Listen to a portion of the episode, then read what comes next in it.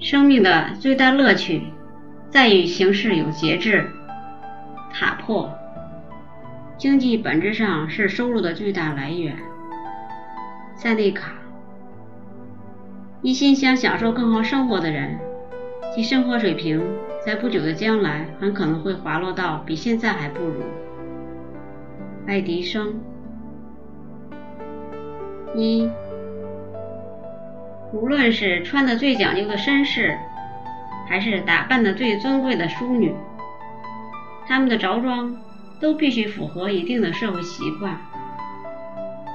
最昂贵的汽车和奢华的房子，也从来都不是奇形怪状的。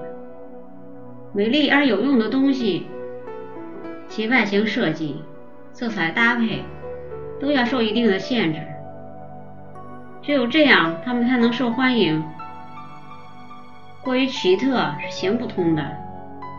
怪诞的想法、天马行空的想象力、稀奇古怪的潮流，每年都耗尽了美国人数不尽的金钱财物。没有必要在自己的东西上面凸显自己的特立独行或性格特征，有必要减少怪异风格的出现。二，我们的房屋、汽车、服装、饰品都应该尽量简洁大方。这样，我们在这些事物上花的钱减少了，获得的快乐也更多了。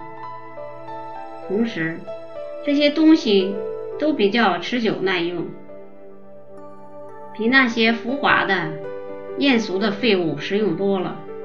那些东西只不过是流行一时的玩意儿罢了。简单的东西往往是最优雅的，优良的质量往往最能吸引人的注意。一个简单优质的东西，其使用寿命必然会比较长，因此就显得物美价廉。三，请一位好的建筑师为你建造一座简单而又牢固的房子，这样用最少的钱。我们就能得到一座造型雅致、使用方便、持久耐用、物超所值的房子，而其他花费高额造价造就的房子，则可能在不必要或是根本就看不到的小细节上花去许多钱。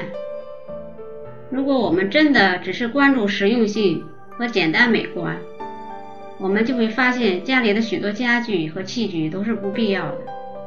这样就能够大大减少我们的开销了。四，在选择各种风格的服饰的时候，一定要考虑到我们已经买了的衣物，这样你就能够好好的搭配新添加的衣服和旧的衣服，从而让你的衣服每天都显得光鲜亮丽。有些人花很少的钱。就能买到很多的衣服。有些人在服饰方面铺张浪费，最后才发现自己的衣物完全没有风格可言，没有一件衣服能和其他的搭配。这些原则可以贯彻到生活中的每一个方面去。在购买食品的时候，精挑细选能让你花更少的钱获得更均衡的营养。合理的膳食搭配。则会让你的家人更加健康。一般来说，住在最好的房子里，让他的邻居们羡慕不已的人，往往不是那些赚钱最多的人，而是那些会买东西的人。五，赚钱是工作，但是如何花钱却是一门艺术。要是能学会更好的花钱，每个人都有办法让自己的收入增加一半以上。六，经济之道，勤俭节约这两个字眼，经常被人误解。深谙此道的人，并不是小气或吝啬，他们只是在选择物品的时候更加小心。这样的人才会积累财富，也只有这样的人，才能成为国家的栋梁。七，没有人可以妄自批评那些坚持质量第一。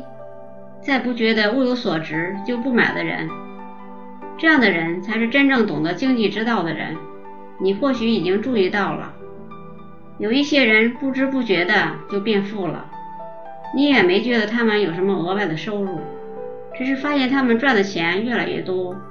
最后，邻居突然发现这些人已经成为真正的富人了。这些人正是靠理智的消费致富的，并且在致富以后，他买东西的时候依然是精挑细选，这样他们不仅能保有他们的财富，并且能不断的增加财富。八，有时候我们会毫无道理的去嫉妒富人，但是大多数人却不愿意去探究他们是如何致富，并如何保有他们的财富的。